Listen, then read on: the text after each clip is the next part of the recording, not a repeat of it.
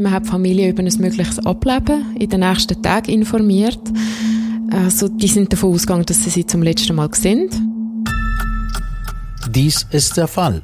Ein Podcast vom Beobachter. Mein Name ist Erik Fackung. Heute geht es um einen Kratzer. Ein Hund springt an einer Frau hoch und daraus wird ein medizinischer Notfall. Jasmin Helbling, du hast den Fall in der Ausgabe vom Beobachter vom November 2023 beschrieben. Und der Titel, der heißt Ein Kratzer wird zur Katastrophe.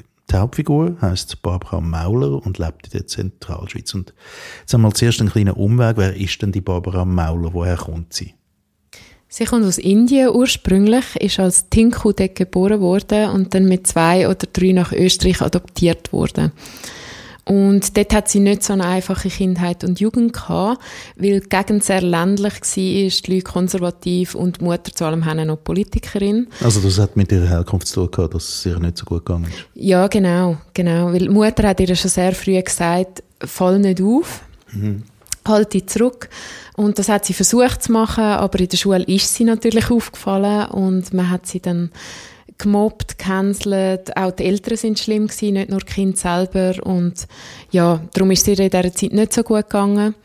Sie hat dann als junge Frau eine Ausbildung zur Pflegefachfrau gemacht und wo die fertig ist, hat sie nur noch weg wollen. Mhm. Eigentlich weit weg, also Amerika oder ja, dann ist sie in der Schweiz gelandet. Hat mit den Haustieren zu tun gehabt. Sie hat dort schon Haustiere gehabt und das wäre dann einfach zu kompliziert gewesen, sonst. Hm. Ja, und als sie in die Schweiz gekommen ist, hat sie schon sehr starke Depressionen gehabt. Die sind noch schlimmer geworden. Ähm, so schlimm, dass sie dann eine 40-prozentige IV-Rente bekommen hat. Später ist noch ein dreifacher Bandscheibenvorfall dazugekommen. Sie hat also schon recht ein Rucksäckchen gehabt vor dieser Geschichte, die ich in dem Artikel erzähle. Mhm. Und die Geschichte findet statt am 10. Juni 2019. Was ist denn dort genau passiert? Dort hat sie einfach richtig fest Pech gehabt. Sie war im Garten mit zwei Hunden, mit ihrem eigenen und mit dem von den Nachbarn. Mhm. Hat gespielt mit denen, wie sie es schon hundertmal gemacht hat. An dem Tag ist dann der Nachbarshund aber aufgeregt gewesen, nervös, wie es halt Hunde sind, hat Freude gehabt, ist an ihr raufgesprungen und hat mit einer Kralle an der Pfote ihre Lippen verwünscht. Mhm. Also ein Kratzer an der Lippe, da denkt man, okay, das ist jetzt nicht so wahnsinnig schlimm und verheilt wieder. Es passiert, ja, genau. Es ist schon nicht ein kleiner Kratzer gewesen, ihr hat es wahnsinnig wehtun, das hat sie gesagt. Aber eigentlich, bevor sie etwas machen hat der Hund drüber geschleckt, auch wenn das Hunde machen. Er hat wahrscheinlich auch gemerkt, er hat etwas gemacht, was er nicht hätte sollen. Und äh, wo sie dann ins Bad ist und den Kratzer anschauen, hat er blühtet, aber jetzt gehe ich nicht so fest, dass man gerade zu einer Ärztin würde rennen ähm, Was sie nicht gemacht hat, und hätte sollen machen, ist desinfizieren gewesen. Sie hat ihn dann einfach ausgespült und ist wieder in den Garten gegangen. Aber, also ganz ehrlich, ich habe den Kratzer gesehen, sie hat ein Foto davon gemacht, ich hätte es auch so gemacht. Mhm. Das hat nicht dramatisch ausgesehen. Also der erste Tipp wäre trotzdem desinfizieren. Das Unbedingt, ja. Unbedingt. Dringend. Ja, und wie ist es jetzt weitergegangen? Es ist sehr schnell sehr schlecht geworden. Schon am zweiten Tag hat sie sich unwohl gefühlt und abgemeldet bei der Arbeit. Äh, sie ist auf dem Sofa gelegen, ist kaum mehr aufgekommen, immer wieder eingeschlafen, hat Fieberträume gehabt.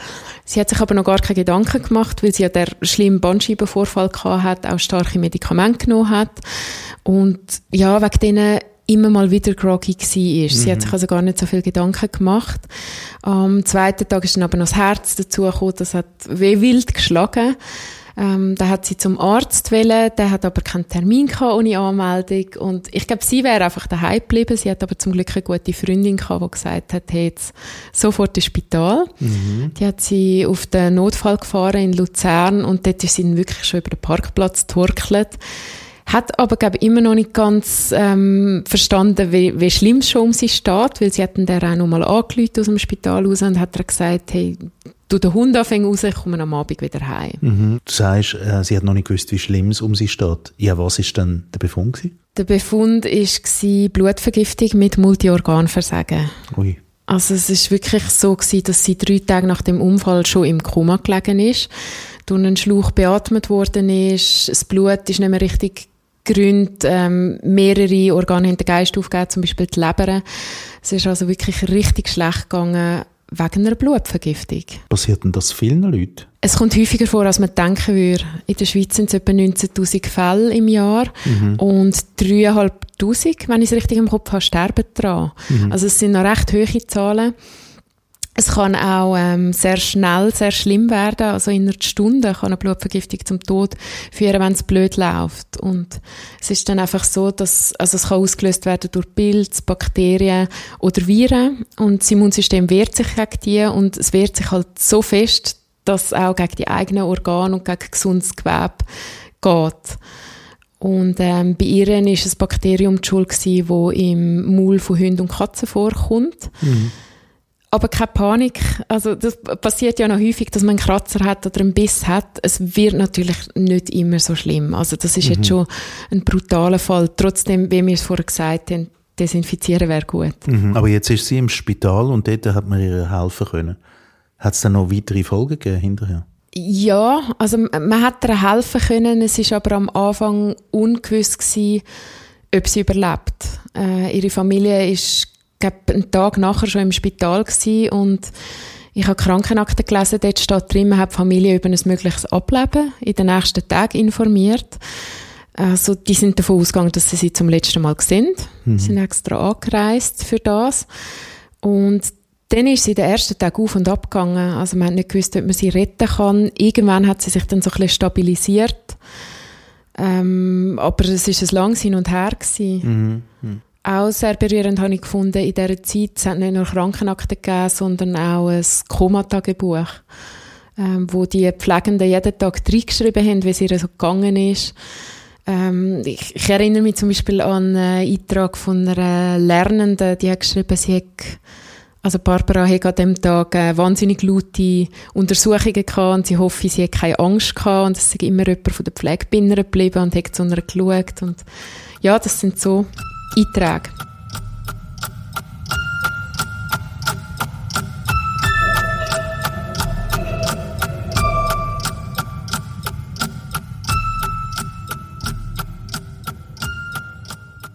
Ja, und jetzt, wie, wie ist es denn weitergegangen? Also ganz offensichtlich hat Barbara Mauler den Unfall überlebt, aber jetzt in dem Moment, jetzt ist sie im Spital und hat etwas ganz Schlimmes auf und ab, man weiß nicht, ist sie am Leben oder ist sie bald tot? Was geht dann jetzt? Nach einer Woche ist es dann zum ersten Mal besser geworden. Da hat sie die Augen wieder aufgemacht und dann ist es eigentlich so langsam vorangegangen. Man hat sie zurück nach Luzern verleiht und dort hat es dann zuerst mal so ausgesehen, als könnte sie bald heim. Mhm. Dann ist es nochmal schlimmer geworden.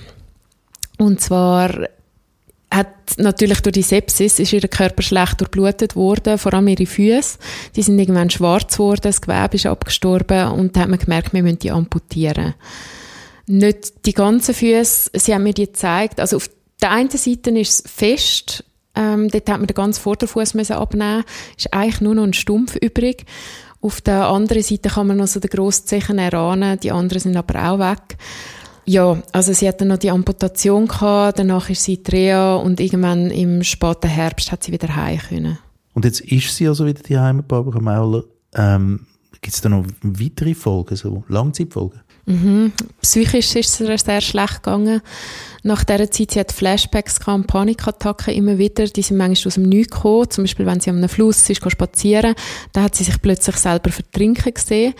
Und äh, das Schlimme ist, dass sie nicht unterscheiden kann, was ist ein Traum, was ist wirklich passiert. Das ist, glaube ich, häufig bei Koma-Patientinnen, weil die auch im Koma ähm, sehr aktiv träumen und viel träumen. Die haben auch häufig posttraumatische Belastungsstörungen. Ja, und körperlich sind Nachwirkungen natürlich einschneidend. Aber sie muss jetzt zurechtkommen mit diesen Füßen. Sie hat orthopädische Schuhe bekommen, die extrem drücken und steif sind, wehtun. Sie hat äh, Haltungsschäden. Der Rücken hat sie noch zweimal müssen operieren. Der ist ja schon schlecht gewesen. Dann ist ein Hörschaden entstanden. Sie hat einen alten Tumor am Sehnerv gehabt, der wieder ist. Und am schlimmsten steht es um die Lunge. Die ist jetzt heute, vier Jahre nach dem Unfall, äh, hat sie nur noch 20 bis 30 Prozent Kapazität. Und das merkt man natürlich. Also nur wenn sie das Fenster aufmacht, schnauft sie, wenn sie durch die Wohnung gehen muss, wenn ich vielleicht nach dem Joggen. Mhm. Große Auswirkungen von einem einfachen Kratzer, würde man meinen. Jetzt müssen wir aber auch auf die Behörden sprechen kommen. Ähm, Barbara Mauler, die ist auf Hilfe angewiesen. Wie, wie sieht denn das aus finanziell? Es ist ja ein Unfall gewesen, die Blutvergiftung und dann ist zuerst mal die Unfallversicherung zuständig und zahlt Taggeld. Das ist aber nach einem Jahr schon eingestellt worden bei ihr. Das passiert, das ist nicht außergewöhnlich. Bei ihr haben sie es dann aber so begründet, dass keine namhafte Besserung vom Gesundheitszustand mehr erwartet werden kann. Mhm. Also man sagt, sie kann zwar nicht mehr als Pflegefachfrau arbeiten, aber in einer angepassten Tätigkeit und sie kommt dann Integritätsentschädigung über. Mhm. Integritätsentschädigung. Katharina Sigrist vom juristischen Beraterteam vom Beobachter. Was ist denn eine Integritätsentschädigung?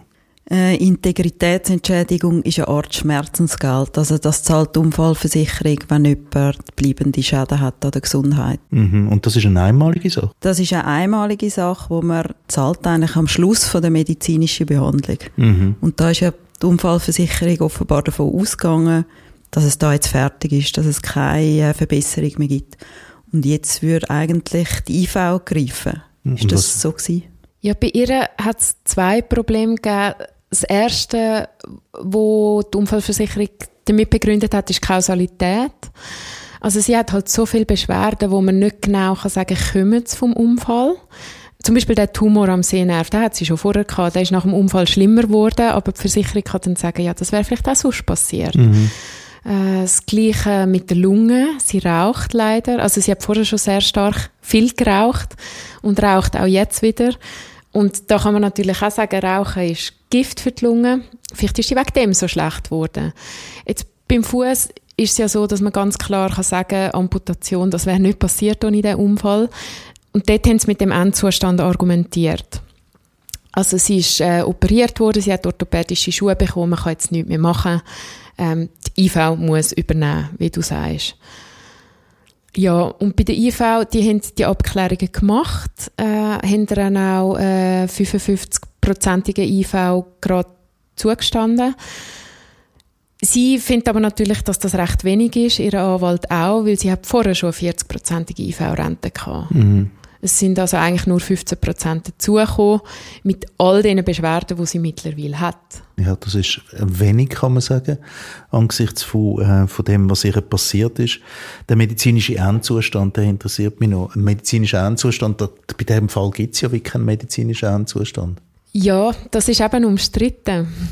Am Anfang hat es aber so ausgesehen, ihre Füße notfallmäßig amputiert werden müssen und da hat man zuerst gesagt, dass man in dem Fall keine Prothese machen kann, weil die nicht passen würden.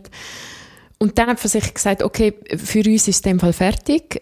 Jetzt mittlerweile ist sie aber wieder operiert worden, glaube vor einem Jahr, und ihr behandelnder Arzt sagt jetzt, doch, man kann gleich etwas machen, wir können Prothesen anfertigen. Darum ist jetzt der Endzustand wieder umstritten. Und äh, das versucht jetzt der Anwalt natürlich auch, äh, gegen die Unfallversicherung vorzugehen und das Geld, das sie nicht gezahlt hat, zwischendrin noch zu bekommen. Und wie geht es denn der Barbara Mauler heute? Finde ich schwierig zu sagen. Mhm. Oder ich bin wahrscheinlich wenig falsch, um das zu beantworten, aber mein Eindruck, ihr geht es schlecht und gleichzeitig okay, also den Bedingungen entsprechend. Ähm, schlecht, man sieht, wie sie leidet und mhm. wie sie beeinträchtigt ist. Ähm, also gerade jetzt im Winter, wenn es draußen Schnee hat, wenn, wenn Eis auf der Straße liegt, sie muss mit dem Rollator rumlaufen, sie ist sehr langsam, sie schnauft. Ihr geht es nicht gut, offensichtlich. Und trotzdem... Das wäre jetzt mal das Physische und dann psychisch, wie geht es ihr da? Auf und ab. Mhm. Es ist schwierig, ich glaube gerade so das berichtet viele, gerade zu den Behördenkrieg, das Hin und Her. Es ist nie fertig. Man muss immer wieder beweisen, dass man krank ist. Ich glaube, ihr geht es besser, wenn die ganze Sache dann mal abgeschlossen ist. Mhm. Da bleibt aber noch der finanzielle Aspekt. Wie geht es ihr finanziell? Genau. Ähm, da hat sie das Glück oder den Vorteil, dass sie eine IV-Rente hat, mhm. schon. Also das hilft natürlich, sie steht nicht ohne gar nichts da. Das Problem ist aber, dass Prognosen recht schlecht sind bei so einer schlimmen Sepsis. Also es ist davon auszugehen, dass ihr schlimmer, schlechter wird gehen in den nächsten Jahren. Ähm, ja, und darum versucht sie auch eine höhere Rente zu bekommen, einfach zum Vorzusorgen. Mhm. Es gibt vielleicht wie in ganz vielen Geschichten eigentlich keine Moral, aber trotzdem, es scheint einem, es ist wahnsinnig schwierig, in gewissen Fällen Hilfe zu kriegen. Ja, ich glaube, schwierig ist es einfach, wenn man sich da ja abstützen muss auf medizinische Gutachten und das ist selten exakte Wissenschaft und Interessen von Versicherungen, die ja nicht gleich laufend sind wie die von den Betroffenen. Was ich aber gleich noch wichtig finde, zu sagen, ich habe sie als extrem positiven, fröhlichen Mensch erlebt. Mhm.